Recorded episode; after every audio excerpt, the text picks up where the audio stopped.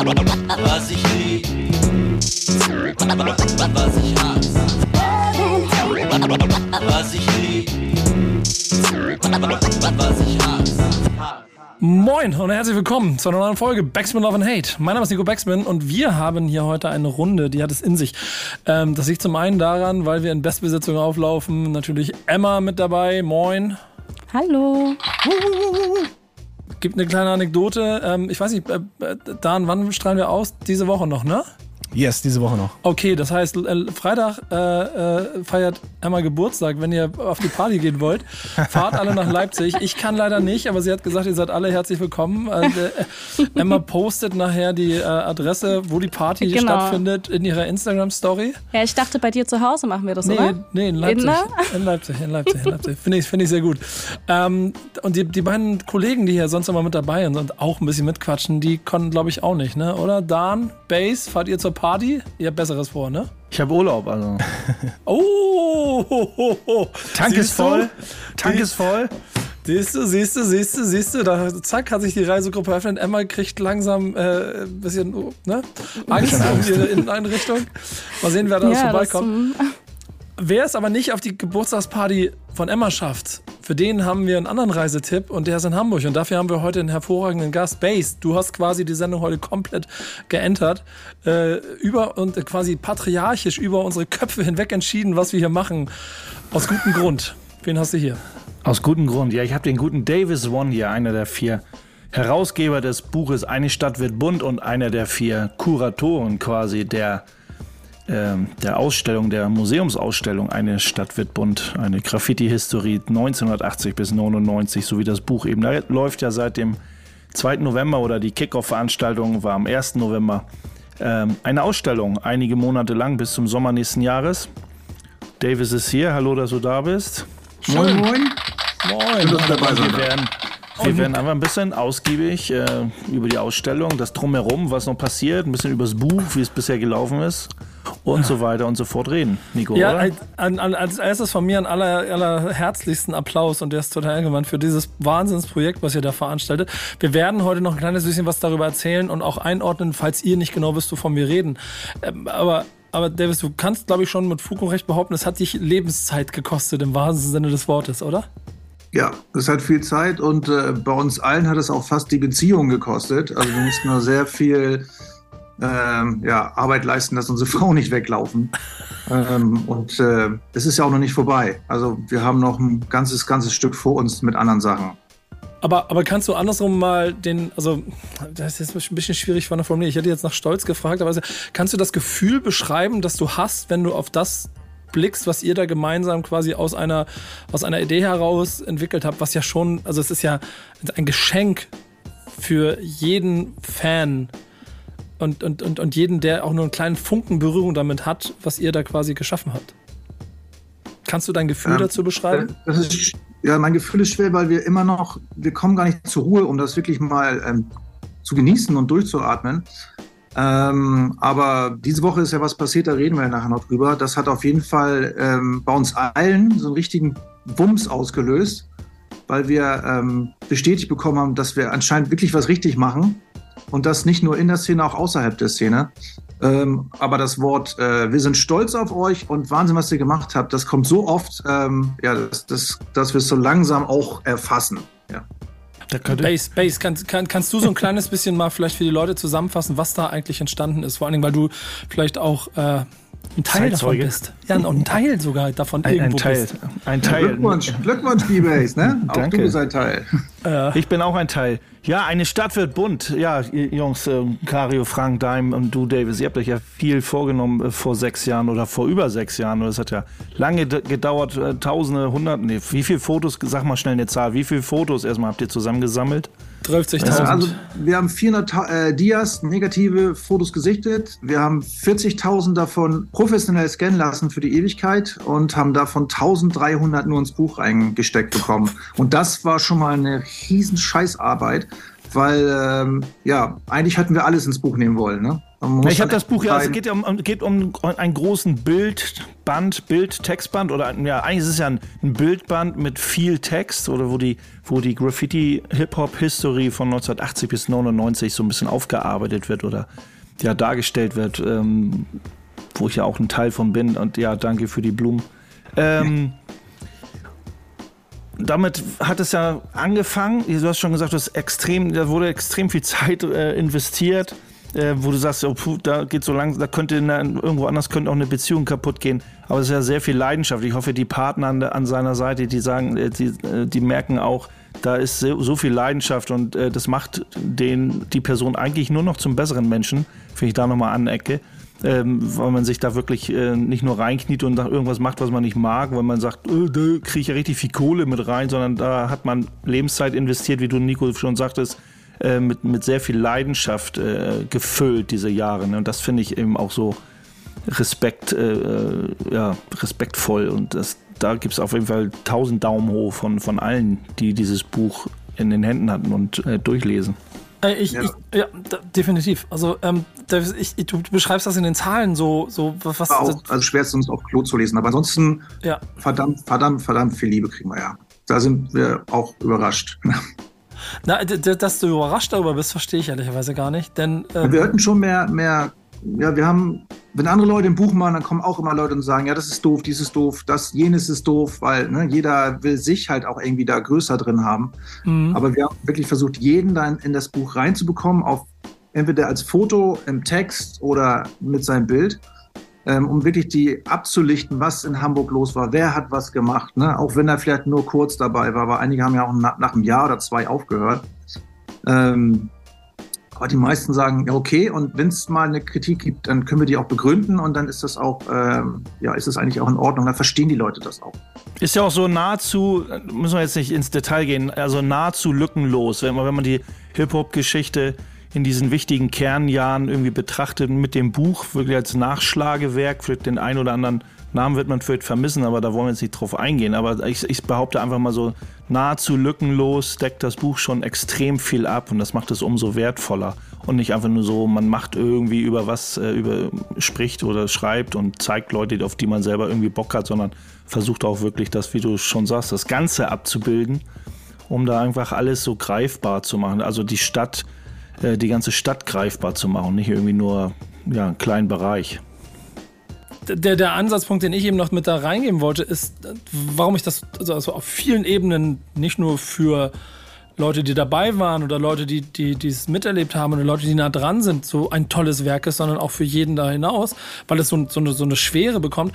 Ich, ich bin seit Jahren mit gefühlt einer riesengroßen Handvoll Produktionsfirmen immer wieder in Pitches und in Diskussionen über Dokumentation, über die Deutschrap-Szene, über die Hip-Hop-Szene in diesem Land, was ja hunderttausendmal jetzt auch schon passiert ist und wo viel auch noch produziert wird. Und es ganz oft ist man an den Punkt gekommen, dass man gemerkt hat, man scheitert an der Größe weil man nicht komplett werden kann. Also du, du schaffst 100% einfach nicht. Dann sich aber irgendwann hinzusetzen vor sechs Jahren und dann zumindest sich zu überlegen, aber wir wollen für Hamburg die- dieses, dieses, die- dieses, dieses Masterpiece hinterlegen. Das ist halt niemals groß genug zu erwähnen für das, was ihr macht, weil, weil wenn man eins der Exemplare hat und da dann stöbert und auch jetzt durch diese Ausstellung Zugriff darauf bekommt, du kannst ja wirklich Geschichte erleben, was ich finde total wichtig heute ist, um den Effekt, den es für euch, vor Dingen von den Base Davis, die ihr seit 100 Jahren damit drinsteckt, auch für eure Kinder, die, die Kinder von Bekannten von euch, die nicht so nah damit drin, dass auch die das erleben können und das finde ich so stark daran. Aber das ist doch auch erstmal so, wenn eine außenstehende Firma, die guckt so, ah, was kann man machen, was könnte die Leute interessieren, da wollen wir kulturell was machen. Eine außenstehende Firma, die sagt, die beschäftigt sich mit Hip-Hop und sagt, da, da fängt man ja vielleicht dann trotzdem mit einem Businessplan an. Und ich glaube, dieser Businessplan hat bei den vier Jungs eben nicht stattgefunden. Die sagen, ey, die, unser Businessplan ist einfach Leidenschaft, egal was es uns am Ende kosten wird. Äh, und dann zieht man dieses Projekt durch. Und ich glaube, jede große Firma wäre schon am Businessplan gescheitert, weil man gemerkt hätte, es ist richtig geil, aber da kommt jetzt nicht die Kohle wieder rein, die wir sechs Jahre lang investiert haben. Also wenn es auch nur vom Z äh, Faktor Zeit ist, ne, wenn man sich den ausbezahlen würde. An Geld haben wir nie gedacht. Und die ersten vier Jahre bestanden auch nur aus Sammeln, Sammeln, Sammeln, Keller durchforsten, Leute finden. Wir haben Zeitungsartikel ähm, durchforstet, Sternartikel, was alles so veröffentlicht worden ist, haben die Fotografen gesucht, die da unterstanden. Ähm, wir hatten ja auch einen Riesenschatz, dadurch, dass wir ja alle schon Magazine gemacht haben und Mirko ja auch so ein, so ein Graffiti-Messi ist. Ähm, aber wir haben halt gemerkt, wir haben echt noch wenig. So, da kommt noch viel und da kommen, dann, dann ging es auch, dann hat der von dem Bild erzählt und der von dem Bild und dann haben wir das gesucht. Ähm, es sind jetzt auch immer noch Bilder gekommen, die eigentlich ins Buch müssten, aber die wir jetzt erst jetzt in den Händen halten, wo es dann nur die Story dazu gab. Und erst nach vier Jahren haben wir gesagt, wir müssen mal gucken, was kostet der Spaß eigentlich? Und haben dann, dann erst groben Plan gemacht und das Crowdfunding eröffnet und haben gehofft, dass wir irgendwie ein bisschen Geld zusammenkriegen, um das zu finanzieren. Und das Crowdfunding ist zum Glück explodiert und wir hatten auf einmal die kreative Freiheit auch äh, ein bisschen weiter zu spinnen als das, was wir bis dahin so als Idee hatten. Ey, ich, ich, ich kann mir den Prozess so richtig schön lebhaft vorstellen. Und ich glaube, jeder da draußen, der so einen kleinen, latenten ähm, so, ein Spleen hat, Dinge zu entdecken. So. Wie, wie war das, Davis, wenn du sagst, vier Jahre lang dokumentieren und den Fotografen suchen und so. Hattest du so da ganz persönliche Highlight-Momente, wo du gedacht hast, krass, dass wir an diese Stelle gerade gekommen sind auf unserer Geschichtsreise hier? Ähm, ja, da gab es einige. Ne? Das fängt auch bei, bei engen Freunden an, mit denen man früher zusammenhing und die dann einen in den Keller führen. Und da liegt wirklich der, die, also selbst meine eigene Kindheit liegt da plötzlich in diesem Keller, wo ich sage, du hast alles aufbewahrt, was du jemals von mir in den Händen bekommen hast oder was. Ähm, da triffst du Leute, die haben nur ein einziges Foto und, und entschuldigen sich dafür und die wissen gar nicht, was sie da für einen Schatz haben, weil genau dieses Foto haben wir in dem Moment gesucht. So, und äh, die Story dazu, das war halt super. Und äh, einer der größten witzigen Geschichten war, wir waren ja 91 schon mal in einer Ausstellung, alle Beteiligten in Hamburg, das war die Nahenhände.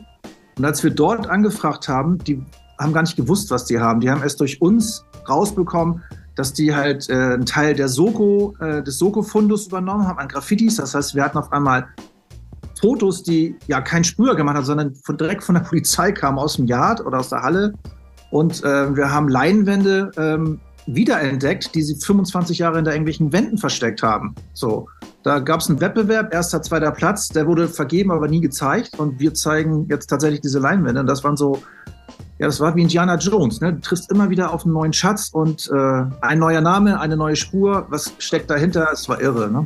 Was das Ganze ja in mein, für mich auch so nachhaltig macht, eben, wie du immer schon, oder wie man immer schon sagt, die Geschichten dahinter. Ne? Dass es nicht nur so ein Fotoband ist, sondern dass hinter jedem Foto ja eine Person steckt und eine Geschichte dieser Person. Und das macht es für mich so wertvoll, auch äh, nicht nur ein geiles Bild oder vielleicht manchmal auch gar nicht jetzt aus heutiger Sicht irgendwie den allergrößten Burner oder so zu sehen, aber trotzdem dieses Zeitgeschehen so aufzufassen und dann zu gucken, wer war dieser Typ, was hat er gemacht, mit wem hat er abgehangen.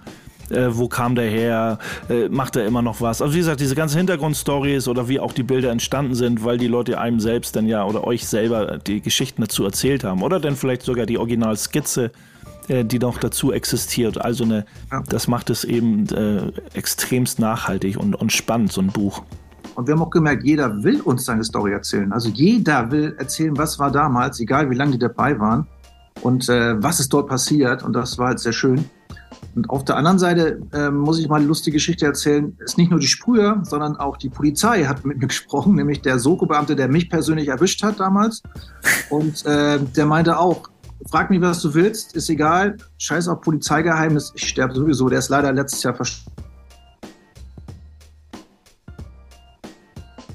Und der heute gab mal auch aufgeräumt. Also das ist dann, ne, das, äh, da hat jemand uns verraten oder da hat jemand Tipps gegeben. Nee, eigentlich bestand alles nur aus dummen Zufällen, so was, die Leute erwischt worden sind damals auch nach irgendwelchen Jams oder so.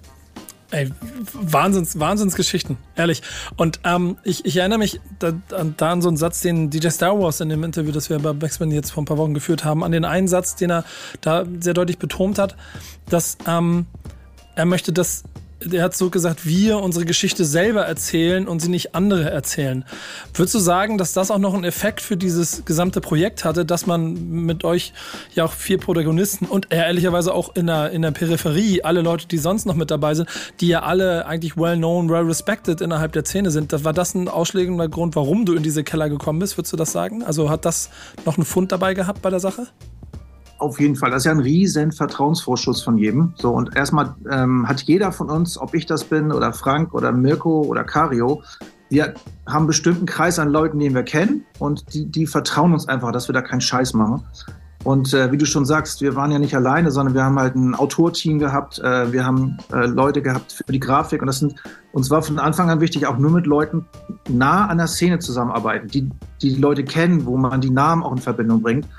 Und die haben uns ja tatsächlich Tür und Tor geöffnet, wobei manchmal musste ich auch sehr weit fahren, um die Tür zu öffnen, weil die Leute das nicht schicken wollten. Also daran merkt man auch, wie wichtig das den Leuten ist. Die geben das nicht einfach in die Post, sondern man muss hinfahren. Ich bin nach Den Haag gefahren, wir sind nach Arizona gefahren zu Mr. W und haben die Sachen persönlich dort abholen lassen oder selber abgeholt, damit die wussten, der Schatz wird auch wirklich von Hand dann ins Atelier getragen und bleibt da auch safe.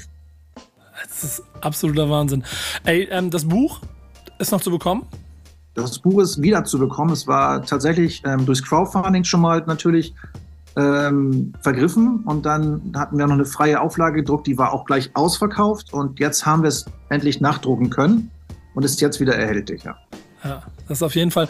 Also ich, ich, ich darf auch mich zu den glücklichen Menschen zählen, die in der ersten Runde auch gleich, ich, ich habe ja so zwei Varianten davon stehen, auch einfach aus in dem Moment, wo das wo ich den Crowdfunding-Link gekriegt hatte, mir klar war, okay, hier entsteht Großes, das, das darf man nicht an sich vorbeiziehen. Das bin ich sehr, sehr glücklich und auch sehr dankbar für. Aber ich lege es jedem einfach wärmstens ans Herz. Wenn du mit Hamburg oder mit Graffiti verbunden bist, dann darfst du einfach nicht an diesem Projekt und Buch vorbeikommen. Und wer äh, noch unschlüssig ist, der hat ja, und das ist ja der zweite entscheidende Punkt, auch warum wir jetzt aktuell sprechen können, ähm, hat ja auch die Möglichkeit, noch mal ein bisschen mehr zu erleben. Ne? Denn es gibt eine Ausstellung. Kannst du uns dazu hier für die Runde noch mal kurz zusammenfassen, was da jetzt passiert? Base hat ja schon gesagt, seit 1. Äh, 1. November geht's rund. Genau, also ähm, was man dazu noch sagen muss, wir hatten das Buch ja gemacht und im Zuge der Recherchen nach den Fotos und äh, haben wir halt ganz viel auch Hardware gesehen. Ne? Es ging nicht nur um Fotos, sondern wir haben gesehen, der hat noch die Jacken, der hat noch äh, die Dosen, der hat noch dies, der hat noch da.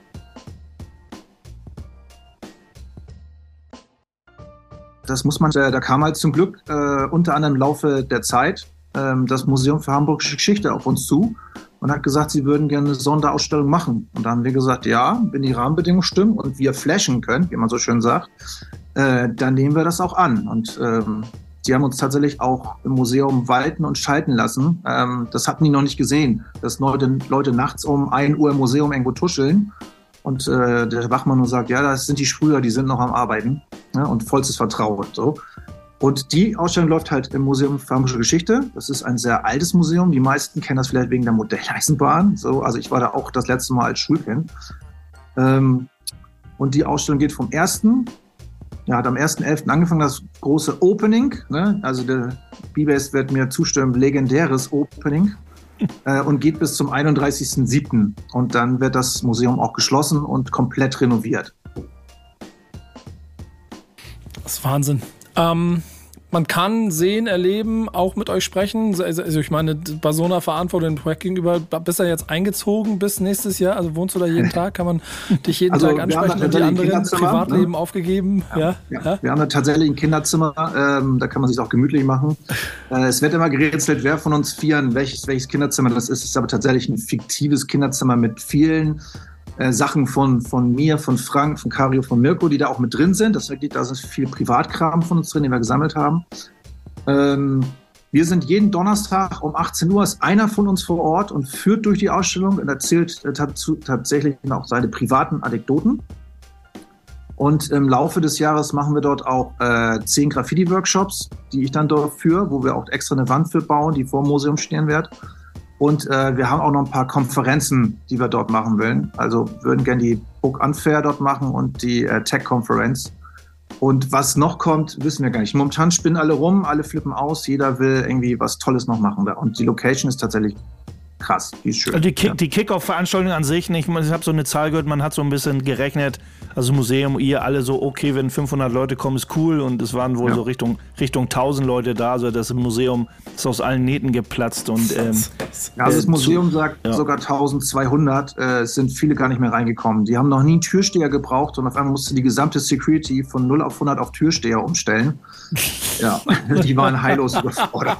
Aber ähm, wenn man so viel, so viel Publikum hat und davon auch viel Hip-Hop-Publikum, ähm, es ist erstaunlicherweise nichts kaputt gegangen. es ist nichts geklaut worden und wir haben zwei ganz kleine Tags auf dem Herrenklo. Also äh, da haben wir tatsächlich Respekt an die Szene, die sie uns auch gegeben hat. Die haben also das schon gewer- gewertschätzt. Ne? Ich glaube, da hat man echt, na, okay, nicht jetzt bei der Veranstaltung, aber nicht, aber wenn man, also an alte Jams, Davis, du weißt das, wenn Ja. irgendwie so Leinwandausstellungen, Fotoausstellungen auf Jams zeitgleich, also mit da war nicht und schon die berühmte Rock the House 89, da waren riesige Wände mit Fotos und so.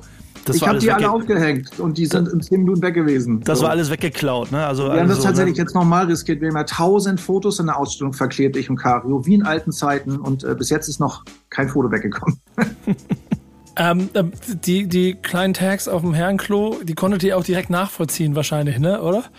Äh, nee, das muss, müssen Touristen sein. Aber mein, mein Buddy, mit dem ich zu sprühen angefangen hat, der hat einen erwischt und hat ihn erstmal eine Standpauke gehalten. Der hat sich auch ganz schlecht gefühlt dann. Ja, Aber das ist schön und lacht drüber. Die hätten auch eine ganze bedeckte Wand akzeptiert, weil das einfach dazugehört. Das hätten sie lustig gefunden. Also meine, meine B-Bay- meine B-Bay-Sticker, die habe ich auch stecken lassen. Ich find, find's, find's ehrlicherweise eine, eine traumhaft schöne Geschichte und äh, zeigt auch, wie viel Dynamik dann auch noch in dem Ganzen drin steckt, denn du hast ja ähm, wahrscheinlich nicht nur einen ehemaligen Treffen dort vor Ort gehabt, sondern ihr habt ja damit offensichtlich also auch, auch die komplette Szene wieder so ein bisschen äh, aktiviert und aufgewühlt, ne? Oder wie ist das Gesamtfeedback auch aus anderen Generationen für das, was ihr da so bisher macht? Also es war tatsächlich generationsübergreifend, ne? weil viele haben auch ihre, ihre Kids mitgebracht, die teilweise ja auch in der Szene inzwischen sind. Äh, und ja, die haben das auch gefeiert, einfach zu sehen, wo kommt das her? Was, was gab es auch schon alles, ne? so vorher. Und ähm, uns ist ja auch wichtig, den Leuten zu zeigen, ey, wo, das ist die Basis. Ne? Warum könnt ihr heute Sprühdosen kaufen, Caps und äh, warum gibt's Hall of Fames? Und das haben wir alles angeschoben und das war viel Kraft und heute ist das total normal für die Kids. Ja, diese Normalität, ne? Also wir hatten schon, Ja. ich meine, wir hatten auch viel bekommen von den Amis und hatten ein bisschen Vorwissen, aber trotzdem haben wir unser eigenes, ich sag mal, unser eigenes vom, from nothing to something äh, erlebt und, und mitgestaltet und also dieses, ja, diese, diese Bubble selbst gebaut. So, ne? Natürlich hast du so ein paar Vorgaben, wie früher in, Amerika, so, so Geburtsstunde war gar nichts, aber natürlich äh, waren wir auch eine Art Creator für unsere Zeit. Ja, ich wollte noch eine Sache kurz loswerden, die ich meinem Junior versprochen habe, denn er wollte auch gerne, dass ich es nochmal erwähne. Der Podcast, äh, der dürfte ja wahrscheinlich auch noch in 50 Jahren zu hören sein. Äh, er ist ja auch Leihgeber. Die 12 Zehner, die in der Ausstellung stehen, Ja. die stammen von ihm, beziehungsweise haben mir vorher mir gehört, aber vollkommen egal. Und der Mixer war vom Bass. Und da haben wir natürlich auch ganz stolz noch ein Foto gemacht, auch von dem, äh, von dem Schild, wo sein Name drauf steht. Und er hat dann auch ganz cool gepostet. Und ja, generell war es ein mega geiler Abend. Also ich hätte nicht mit so viel äh, Publikum gerechnet, aber ich glaube, da hätte man, glaube ich, äh, das Museum auch nochmal verdreifachen können und dann wären wahrscheinlich bei der LAN immer noch nicht, äh, also wäre der LAN so ausgefüllt, dass man sagt, ey, wir hätten locker nochmal 1200 Leute mit reinnehmen können. Also von mir auch nochmal Props. Es wurde auch schon alles Danke. äh, komplett gesagt. One Love und so weiter. Und ja, meinem Junior habe ich jetzt das Versprechen, äh, habe ich jetzt eingehalten. Also, falls du diesen Podcast in 50 Jahren hörst, jetzt habe ich mein Versprechen eingehalten. Wir quatschen, wir quatschen auch hier. Achso. Und die MKs sind ja auch äh, schon verewigt im äh, Museumskatalog, den wir rausgebracht haben. Ne? Oha, sehr das gut. gehört auch zu solchen Sachen, die, ja, wenn man uns kennt, wir wollen das halt richtig aufziehen. Ne? Deswegen haben wir natürlich auch einen Katalog dazu gemacht, äh, wo man alles nochmal nachlesen kann, wo man mit auch durchgehen kann. Und da sind die jetzt auch mit drin verewigt. Ne? Und der Wow. Name von deinem Junior steht, glaube ich, sogar drunter, oder? Müsste eigentlich sein, ja, weil er der Steht Laie drauf, ja, ja, genau. Keine halben Sachen, das finde ich großartig. Yes. Ja, wir quatschen, wir quatschen hier, äh, Emma, jetzt, Emma hat noch gar nichts gesagt heute. Also, ne, Leipzig, Hamburg, wegen so einer Ausstellung natürlich. sagen. Ne, also es wird ja, ja, Zeit. Aber ich wollte gerade Also die sagen, ich, wenn das bis da. nächsten Ah. Sommer. Also Reisegruppe, Reisegruppe Emma. Ja. auf jeden Fall. Die ganze Crowd. Hast gehört, Oder- hast gehört, Emma, ne? Davis hat ja gesagt, die Berliner waren schon da. Also die Leipziger, was mit den Leipzigern? Das ist die Frage, ne? Ja. ja, die sind da man- manchmal ein bisschen reisefaul, muss man sagen. Unsere Szene hier ist sehr, sehr eingefahren. Äh, aber ist ein so generell. Aber so Schick den den generell. Podcast hier. Also ist ja immer so ein Museum, ich meine, so eine Ausstellung, also jetzt, jetzt vom Hören, also ich, ich kann immer sagen, ich bin ja so mittendrin in dem Geschehen, bin da so quasi mit aufgewachsen. Ich kann, ich kann ja nichts anderes sagen, als dass mich das flasht. So, ne? Aber wenn man jetzt so, wenn ich es einfach in den Raum werfe, wenn man viel gerne auf Hip-Hop-Konzerte, Rap-Konzerte geht und sich mit Hip-Hop, der Kultur auseinandersetzt, kann es ja trotzdem so, hm, Museum, na, öh, was ist das, öh, kein Bock drauf. Und sei es vielleicht, manchmal sind es auch nur andere Ausstellungen, die vielleicht so ein bisschen affin sind für die Szene.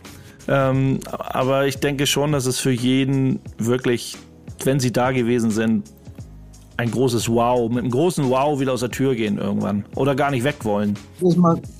Ja, um das mal ein bisschen so anzuschmankeln, ne? Also äh, normalerweise geht man in ein Museum, da stehen ganz viele Sachen und das ist toll und da liegen Schilder, da sieht man Sachen. So, bei uns ist das so, du gehst in dein Museum und du hast ganz viele iPads an den äh, Vitrinen und so dran und du kannst dich durch die Ausstellungsstücke, wie zum Beispiel den Blackbox, die Magazine, da kannst du dich durchblättern. Du kannst die Sprühdosen in 3D drehen und dir komplett angucken. Du hast äh, Interviews, die du hören kannst. Du kannst Musik hören. Wir haben Musikstation. Äh, Im Zimmer läuft Whitestyle und äh, der Computer der C64 ist angeschlossen. Ähm, und wenn es dir nicht reicht, dann nimmst du hinterher eine App, gehst raus und du kannst im öffentlichen Raum auch noch die Orte besuchen und dort nachlesen und nachgucken, was denn ist. Das ist ja der neueste Shit.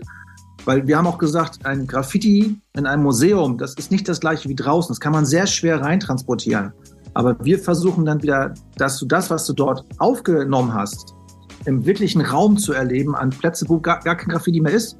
Das alles gebufft oder überbaut, aber du kannst dich hinstellen und kannst den Ort für einen Moment erleben, ne? den, den, den Lärm und den Geruch dort. Und da haben wir so 55 Orte verortet, von äh, Yo Fashion, was der erste Hip-Hop-Laden war, bis Kampnagel, was mal ein Spielplatz war und, und, und. Das ist äh, sehr spannend. Ey, ähm, ich konnte ja leider nicht ähm, äh, zu, zum, zum, zum äh, Brand Opening mit dabei sein, weil ich, weil ich in den USA auf Reisen war. Du sagst, der Donnerstag ist der Tag, an dem ich auf jeden Fall vorbeikommen sollte, damit äh, einer von euch mit da durchführt. Ähm, und die App runterladen, damit ich dann auch noch durch die Stadt laufen kann und das alles nochmal nachempfinden kann. Das sind so die beiden Highlights, die man aus dieser, aus dieser Ausstellung rausholen kann. 100.000 andere Sachen, um mich dann davon zu überzeugen, dass ich noch ein Buch kaufe. Das ist so der Weg, den ja. wir von den Leuten da draußen wollen. Ne? Wir machen eine kleine Pause. Wir genau. machen eine kleine Pause, denn wir sind hier schon ziemlich lange in der Sendung und ähm, die Sendung soll aber auch genauso laufen. Nur ich wollte zwischendurch ein kleines Break für Musik lassen, denn natürlich habt ihr auch wieder für die Radiosendung euch ein paar Songs ausgesucht. Deswegen werden wir jetzt hier einen spielen, der passend ist, den ich mir wieder nicht aussuchen durfte, ähm, was aber okay ist. Was hören wir? Ja, der, der gute Davis hat sich einen Song gewünscht von einem meiner allerliebsten Hip-Hop-Duos aller Zeiten, geht euch wahrscheinlich ähnlich. EPMD, Eric and Parrish Making Dollars. Äh, Big Payback hat er sich gewünscht aus dem Jahr 1989 an. Finished Business, richtig cooles Album. Habe ich mir auch damals immer mal geholt. Und Unfinished Business ist auch das, was die äh, Jungs rund um dieses Projekt machen. Deswegen sortieren wir mal kurz, ob es noch Fragen und Themen gibt. Es kann sein, dass es hier noch weiter rund um dieses Wahnsinnsprojekt geht. Und vielleicht hängen wir hinten raus auch noch eine News mit dran. Da haben wir auch noch was. Das sehen wir gleich alles hier bei Love and Hate. Also bis gleich. Was ich lieb, was ich hasse. Zurück bei Backspin Love and Hate. Und äh, ihr müsst euch mal das so vorstellen, hier ist so viel äh, Freude und Emotionalität rund um dieses Thema, dass wir alle ganz viel sagen wollen und dabei ähm, eben quasi durch die Einladung von Emma dann quasi links abgebogen sind und das Thema von Emma eigentlich wieder verloren gegangen ist. Deswegen, der Raum gehört gerade dir mal, liebe Emma.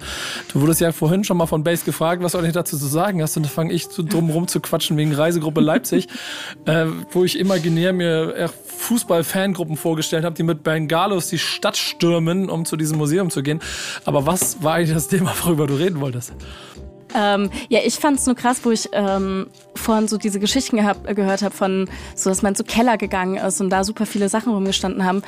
Ich finde das total spannend, weil wenn ich mir überlege, wenn ihr jetzt in meinen Keller gehen würdet, dann sind da nur kaputte Stühle und ein paar leere Pappkartons, ähm, die ich vielleicht mal wiederverwende. Aber das, also ihr werdet da keine Fotos oder sowas finden und das hat mich jetzt gerade so fast ein bisschen traurig gemacht. Klar hängt das halt alles mit diesem Digitalen zusammen, aber dass man ja, dass heutzutage ja gar nicht mehr so viel gesammelt wird oder ich persönlich zumindest nicht mehr so viel, nicht mehr so Sachen sammle und das ein bisschen schade ist. Und umso krasser finde ich es halt, ähm, was das für ein Projekt ist. Und ich werde es mir auf jeden Fall anschauen. Also äh, bis, bis nächsten Sommer bin ich auf jeden Fall mal wieder in Hamburg. Da steht das auf der To-Do-Liste. 100 Prozent. Also Schwerpunkt, Schwerpunkt ist ja Graffiti History. Natürlich geht es um die Hip Hop Kultur auch gerade. Also, also, will ich noch mal ganz kurz einklinken. Gerade in der gerade in der Ausstellung. Ne? Also natürlich ist das irgendwie so die Graffiti History über 20 Jahre beschaut. Und natürlich ist das total verzahnt mit der komplexen Hip Hop Kultur in ganz äh, Hamburg und ganz Deutschland ja sogar. Und deswegen ist es umso spannender in der Ausstellung äh, nicht nur Sachen über Graffiti zu sehen, zu riechen, zu schmecken, zu fühlen, zu wirklich da wirklich äh, im Raum zu stehen und irgendwie ja zu fühlen, zu spüren, sondern eben auch sehr viel musikalische Dinge und, und äh, natürlich auch alle anderen Facetten, DJ-Kultur, B-Boying.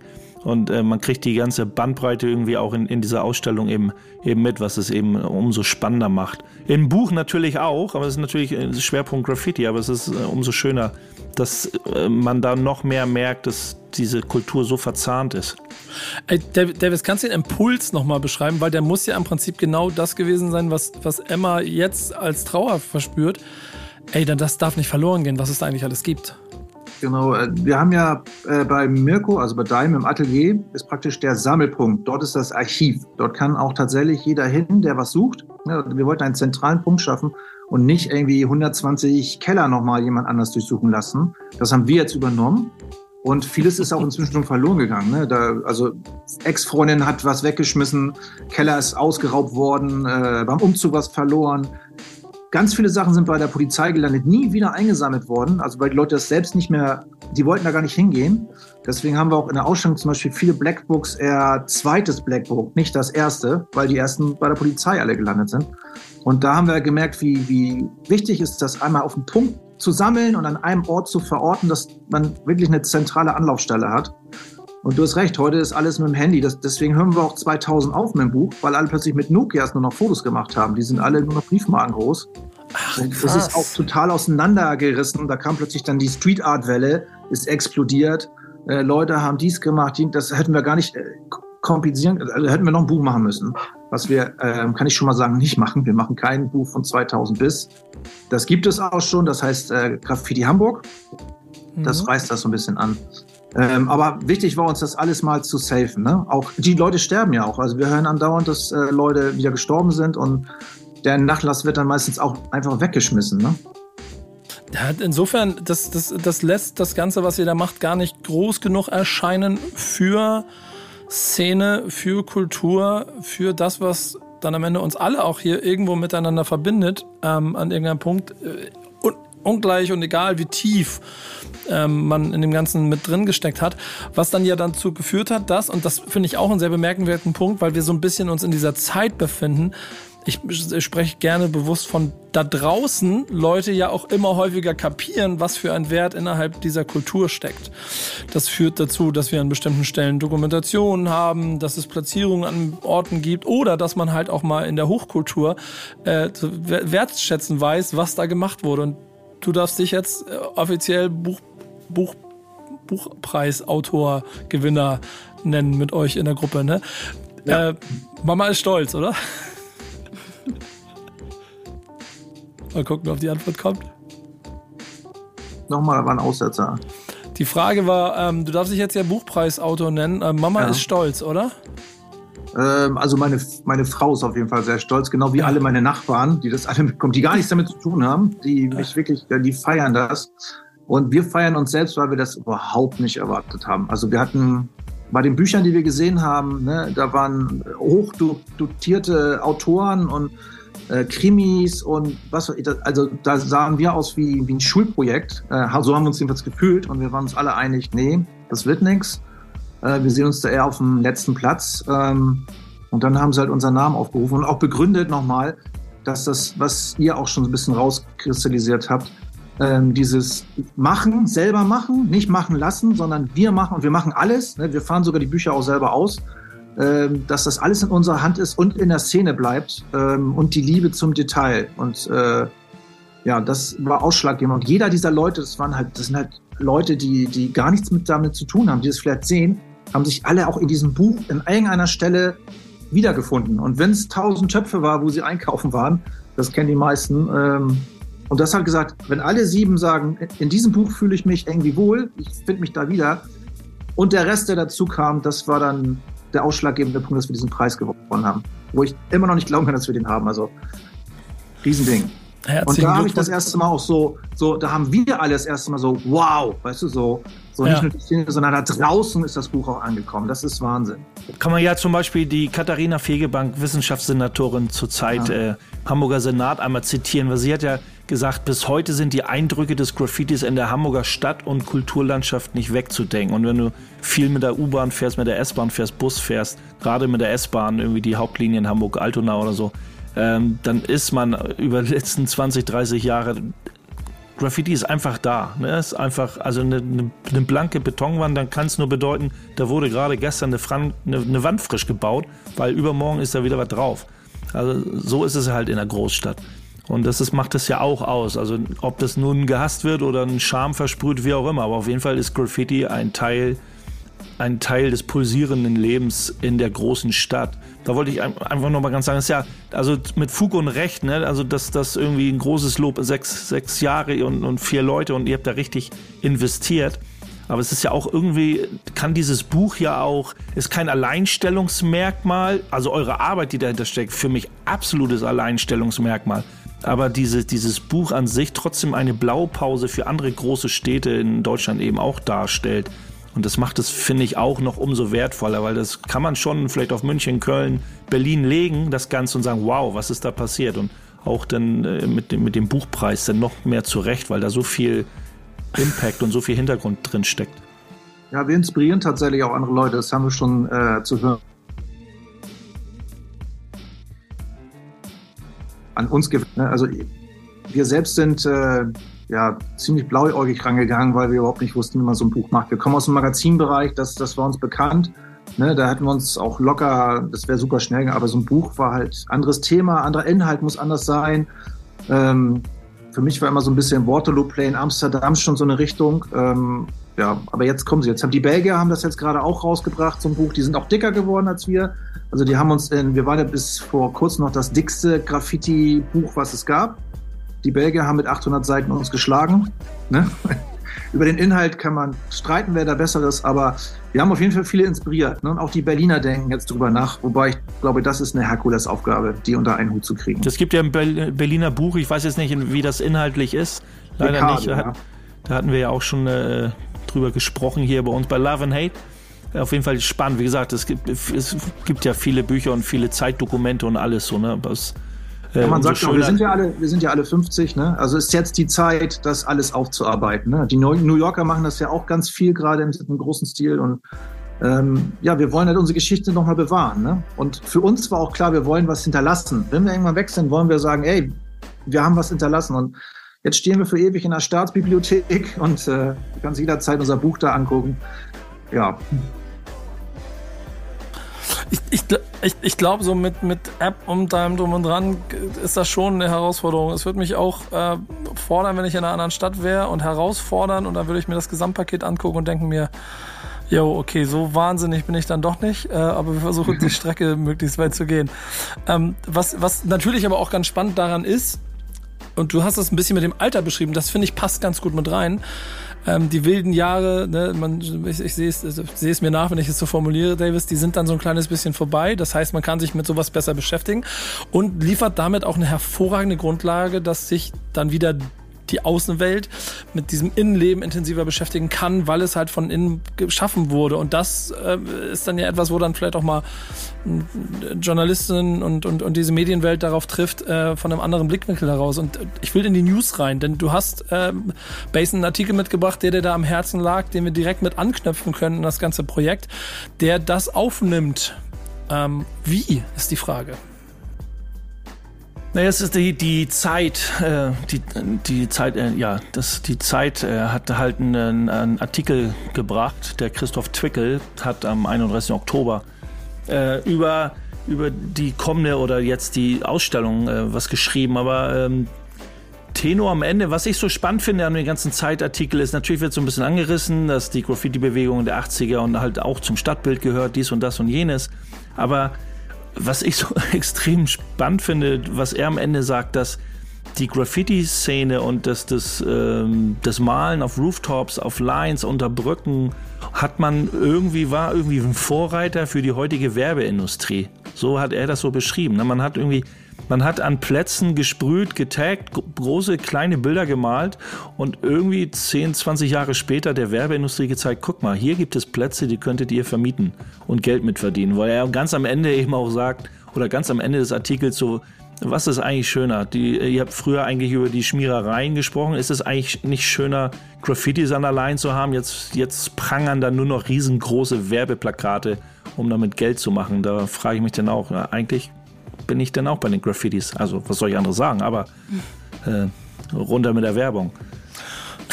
Ja. Ganz klassisch äh, war ja auch ähm, Hulkas mal, ne? Und auf einmal fahren Hulkas und die sind aber gar nicht von Sprühen, das sind, ist Werbung. Die sind halt voll foliert. Also, ja. Vielleicht ist es aber auch, weil die Leute, die mit uns aufgewachsen sind, jetzt in diesen Positionen sitzen und sich dran erinnern, ne? dass das ja ein krasser Effekt ist, wenn da eine, ja, eine vollbemalte Bahn über eine Brücke fährt. Ne? Oder so ein, so ein krasser Spot, den man vorher nicht hatte, so Hausfassaden, ne? plötzlich voll sind. Ne? Ähm, da, da kann ich, da kann ich aus meiner äh, Welt äh, in, dieser Arbeit mit Agenturen und, und Marken sehr viel genau das bestätigen, dass du merkst, das hat, das hat Jahre gedauert, aber es ist nicht mehr so, dass überall jetzt nur noch Leute sitzen, die keine Ahnung davon haben, sondern sehr viele Menschen auch schon sehr viel Ahnung davon haben, teilweise auch mehr oder weniger lange Karrieren inner, innerhalb äh, der, der, der Hip-Hop-Welt hatten, also da äh, lange auch aktiv gewesen sind und jetzt halt auf einer Position sitzen, auf der sie diese Entscheidung treffen, was dann die, die Austausch darüber auch sehr, sehr spannend macht, weil genau solche Sachen dann entstehen können. Und ich, ich freue mich so über dieses größere Verständnis dafür und dann auch quasi dann an, an, an solchen Punkten dafür zu sorgen, dass man in der Breite auch mehr von dem greifen kann, was da eigentlich passiert und es trotzdem aber in allen Ausuferungen immer noch äh, auch die, die, die Extreme gibt und damit vielleicht auch so ein kleines bisschen die Kämpfe denn ich bin mir ziemlich sicher, dass ihr, ihr, ihr kriegt eine überschwängliche Liste an, an, an Zuspruch, Davis, das weiß ich. Ja. Und das ist auch richtig so. Aber es wird bestimmt trotzdem immer noch den einen oder anderen geben, der äh, euch dafür verteufelt, dass ihr etwas, was auf die Züge gehört, in Bücher oder in Galerien packt. Und das ja, ist im Zweifel auch auch Briefe, so. Im Museum sind Briefe angekommen, die genau das widerspiegeln, wo die Museumsleitung auch natürlich mit einem geht gerne in die Diskussion, aber ähm, ich habe halt oft gemerkt, wenn ich mit solchen, ich höre mir das ja seit 35 Jahren an, ne? Oh, diese Text, aber das Bild ist schön und bla bla. Ähm, die Leute sind dann oft auch festgefahren in der Meinung. Da redet man auch gegen eine Wand. Das war ja so, also habt ja auch, ich habe ja auch viel bei der Eröffnung. Auch jetzt und, äh, dachten bis jetzt. Ne, da haben ja auch viele Leute mit, äh, haben wir auch viele Leute untereinander, miteinander äh, über bestimmte Dinge geredet, genau diese Kontroverse. Es wurde ja auch von den Verantwortlichen des Museums äh, bei der Einleitung im Gespräch gesagt, man ist froh, dass es diese kontroversen Gespräche geben wird und dass die da sein müssen. Aber äh, genauso wie, wie man sagt, so wieso landet das, was eigentlich äh, landet, das, was äh, ins Museum, was eigentlich äh, der Typ, der das macht, gehört eigentlich ins Gefängnis, sagen dann einige. Oder früher hätte man die am liebsten verknackt, heute landet es im Museum. Ähm, diese Kontroverse ist ja auch, ist ja auch wichtig. So, und ähm, vielleicht braucht es auch alles seine Zeit. Das, das ne, muss irgendwo so eine gewisse Art und Weise reifen. Und es wird aus heutiger Sicht auch genau genug äh, Die Hard Fans in der Underground-Kultur geben, so Scheiß auf Museum, ist so egal, ob das im Museum landet. Ich mache meine Züge nach wie vor immer weiter. Und ähm, die alten Hasen wie wir freuen uns eigentlich schon eher, dass es diese Art von Anerkennung der Kultur und Graffiti an sich gibt. Natürlich gibt es das schwarze Schaf immer irgendwo. Ja, da muss ich aber zu sagen, das Buch und auch die Ausstellung, die sind beide wertfrei gestaltet. Also wir heben da nichts auf hoch und sagen, das muss so und das ist das Geilste, und, äh, ne, sondern wir dokumentieren und das ohne Wert. Ne? Da kann sich jeder sich selbst dann seine Meinung bilden, ob es geil oder nicht geil findet. Das macht es im Zweifel noch umso stärker. Und wenn du dann um wieder auf den Artikel zu kommen, auf der anderen Seite auch äh, ein größeres Verständnis für die Kultur in sich und damit dann auch für die Details, die da drin stecken, äh, auch für den dann aus Zeitsicht relevanten popkulturellen Wert von eben Buch, äh, Ausstellung und äh, Kunst in sich. Ähm, wenn das alles richtig eingeordnet wird, dann sind wir, finde ich, auch immer, also ich finde schon auch immer einen erheblichen Schritt weiter, um es dann auch zugänglich zu machen auf allen Ebenen für die Menschen.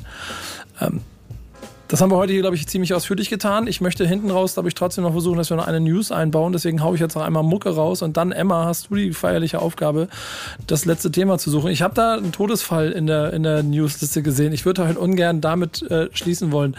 Also seid mal kreativ, äh, Leute, und überlegt mal, welches Thema euch noch am Herzen liegt, wo wir vielleicht auch von Davis nochmal einen Tick Meinung zu einholen können. Und dann äh, schließen wir die Sendung. Vorher gibt es welchen Song?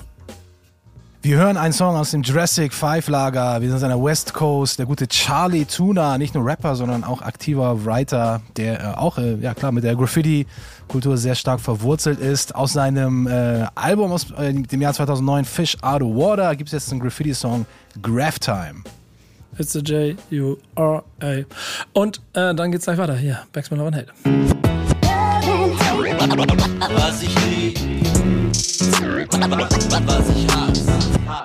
Zurück, Zielgerade, Backspin of Hate. Und Emma, sag ist in den News irgendwas, was dich getriggert hat, worauf du Bock hast, noch mal ein bisschen drauf rumzudenken? Ja, ich habe hier so ein, äh, so ein schönes Bild in diesem Skript gesehen von einem Laden, den ich tatsächlich auch äh, kenne von außen. Äh, ist mir direkt bekannt vorgekommen, weil ich da auf dem Weg zur Arbeit ähm, bei meinem Praktikum öfters mal vorbeigelaufen bin.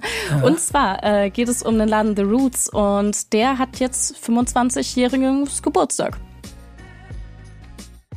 Lustig, wusste ich gar nicht. Ähm, wurde auch schon gefeiert, das müssen wir gleich mal herausfinden. Dann lass uns, würde ich sagen, nehmen wir das aber auf, weil das ist nochmal Hamburg, dann können wir nämlich darüber ein bisschen reden. Vielleicht gibt es auch noch Brücken und Davis von dir auch noch ein paar Anekdoten dazu.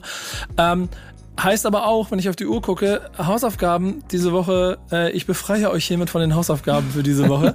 äh, müsst ihr hey. nächste Woche vorher genau wissen. Oh, ich war so vorbereitet. Ja, siehst du, scheiß Ja, ich auch. müsst ihr nächste Woche, nächste, nächstes Mal vorzeigen. Aber dann, ähm, äh, Davis, du Gedanken zu 25 Jahre The Roots, Many Styles? Ja, Glückwunsch, Tom. Ne? Lange dabei auch, äh, lustiger Typ. Ähm, gehört auch zu solchen Sachen. Ähm, ich habe früher Magazin gemacht und äh, durch den Austausch, dass man dort das Magazin verkauft hat, haben Leute wie ja, Tom dann auch Anzeigen bei mir geschaltet. Also ist auch dafür zuständig, dass ich überhaupt so lange ein Magazin machen konnte, ja. Ja, siehst du wohl. Der Cap ist der Cap King, ne? ja. Ja, so eine Läden ist, man muss ja mal 25 Jahre, es ist ja auch ein Laden, der irgendwie nicht mit Businessplan, klar ist ja auch irgendwie sowas, das ist von, von Hip-Hopern für Hip-Hopern irgendwie auf irgendeine Art und Weise gemacht, so ähnlich wie Yo Fashion damals Anfang der 90er auch gemacht wurde.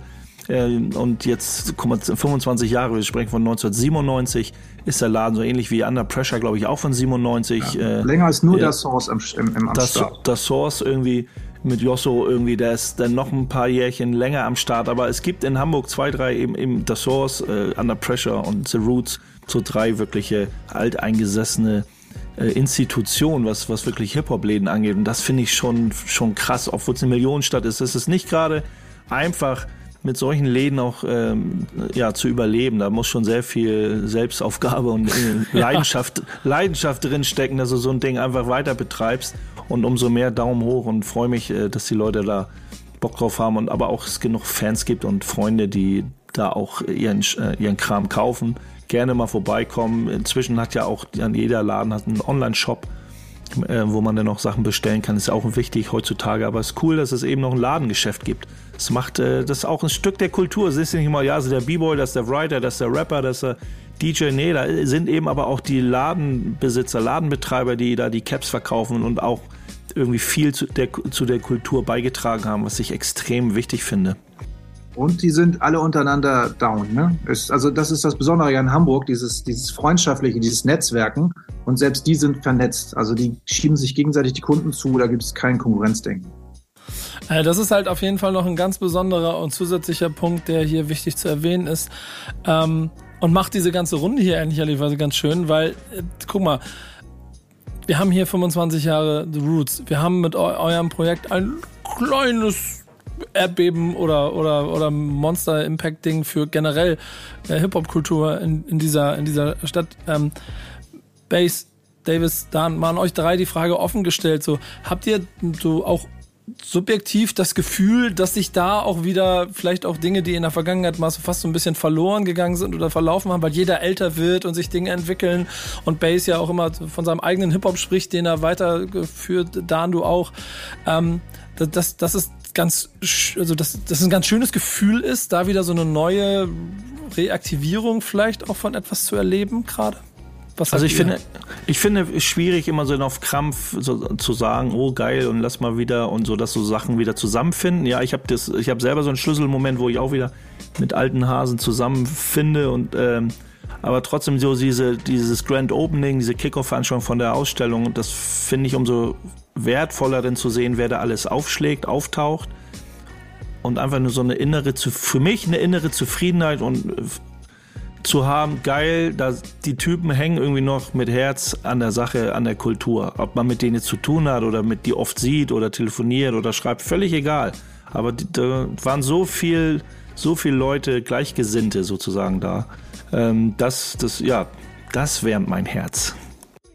Was ich richtig cool finde ist, ich weiß nicht, ob euch auch, ob euch mal auch die selber die Frage gestellt habt, so vor 30 Jahren hat man sich so gedacht, oh, wie das wohl in 30 Jahren aussehen wird, ob man immer noch den gleichen Kram machen wird, ob man das immer noch feiern wird, ob die gleichen Leute äh, um einen herum wohl auch noch aktiv äh, sein werden und äh, ja, diese Frage wurde auf jeden Fall jetzt äh, am 1. November in Hamburg zumindest beantwortet. Also so viele Leute, so viel, so viel äh, ja, Charaktere, die noch immer auch die gleiche Liebe dafür haben, auch nach so vielen Jahrzehnten auch immer noch, sag ich mal, ja, einfach diesen gleichen Film fahren. Ne? Und das, dieses, einfach dieses zeitlose, ob es jetzt Griff Graffiti ist oder auch vollkommen egal, welche andere ähm, Stütze in unserer Hip-Hop-Kultur es auch noch äh, gibt, ähm, dass da alle noch mit so viel Leidenschaft dahinter stecken und als ob ja quasi die Zeit stehen geblieben ist, zumindest in unserem Hip-Hop-Herzen, das äh, finde ich am aller, aller, allerbesten. Abschlusswort von mir, wir werden nicht aufhören. Also ich trage das immer weiter. Ich bin offener und lockerer. Ne? Früher waren wir sehr Hip-Hop, ne? diesen Kosmos, da haben wir keinen reingelassen. Aber die Szene hat sich geöffnet, die Welt ist offen äh, und äh, wir spinnen weiter und wir sehen ja, dass es angenommen wird. Ja. Es gibt dieses Buch und da wird auch viel geschrieben, es ist auf Englisch so, aber es ist Can't Stop, One Stop. Ich glaube, dieses, dieses, ja, dieses Schlagwort oder dieser Spruch irgendwie, der trifft echt am besten zu. So. Und, und Emma, äh, mal andersrum, jetzt ehrlicherweise, ich muss diese Frage so stellen, weil du einfach auch aus einer anderen Generation da kommst. Und wir, wir haben jetzt letztes Mal ausgefunden, die, die, die älteste, äh, nee, wie war, wie war die Formulierung mit die, die jüngste, älteste? Die, die älteste, älteste junge Frau. Ja, genau. Der Welt. Nee, aber jetzt bist du natürlich auch ähm, durch Format hier nicht umsonst hier mit dabei. Ähm, Glaube ich auch insgesamt sehr empfänglich für diese Art auch von, von Kultur weitergeben und so. Aber ähm, beschreib mal so das Gefühl, dass du siehst, dass auch die, äh, dass die 50-Jährigen anfangen, sich nicht irgendwo zu verstecken und zu, zu kämpfen, sondern quasi das weitergeben. Gibt das dir Mut für deinen Hip-Hop-Weg und die Hip-Hop-Welt, die du irgendwann hinterlassen musst? Schrägstrich dein Keller oder Klammer auf, Klammer zu? Ja, ich werde jetzt auf jeden Fall viel mehr Sachen ansammeln, glaube ich. Ähm, das, das wird jetzt passieren. Ich werde wahrscheinlich jetzt hier so zum richtigen Messi. Äh, aber doch auf jeden Fall. Also ich, ich stelle mir tatsächlich auch immer die Frage, so wie diese ganze Hip-Hop-Geschichte äh, weitergeht, auch ob das so eine Blase ist, die irgendwann mal platzt, weil gerade ist es ja auch, wenn ich so meinen kleinen Bruder angucke und die Generation, die sind ja komplett, also weniger Hip-Hop, aber halt auf jeden Fall so auf diesem Rap-Film drauf. Und ja, es ist auf jeden Fall immer schön zu hören, dass sowas so lange anhalten kann und so weitergetragen wird auch. Ich glaube, wir haben hier eine wunderbare Runde heute gehabt und wir haben für euch da draußen zwei Aufgaben, die ich mitnehme. Äh, meine liebe Mitglieder hier in dieser Gruppe müssen Hausaufgaben machen. Das machen sie beim nächsten Mal. Ihr da draußen müsst euch ein Buch kaufen. Das heißt, eine Stadt wird bunt. Das solltet ihr euch kaufen. Und ihr solltet an einem Donnerstag um 18 Uhr wohin kommen, Davis, um mit dir über Graffiti zu reden? Ins Museum für Hamburgische Geschichte. Trefft uns live, ne? Die alten Legenden jetzt, ja. ja. Buchpreisgewinner. Und in diesem Sinne, ja, danke, dass ihr dabei gewesen seid. Ne? Ja. Danke, danke, Davis, dass du heute dabei warst. Danke, dass ihr mit alle dabei wart. Danke, dass ihr zugehört habt. Bis zum nächsten Mal bei Backspin Love and Hate. Macht's gut. Ciao. Ciao, ciao. Ciao. Peace. Was ich lieb, was ich hasse. Was ich lieb, was ich hasse.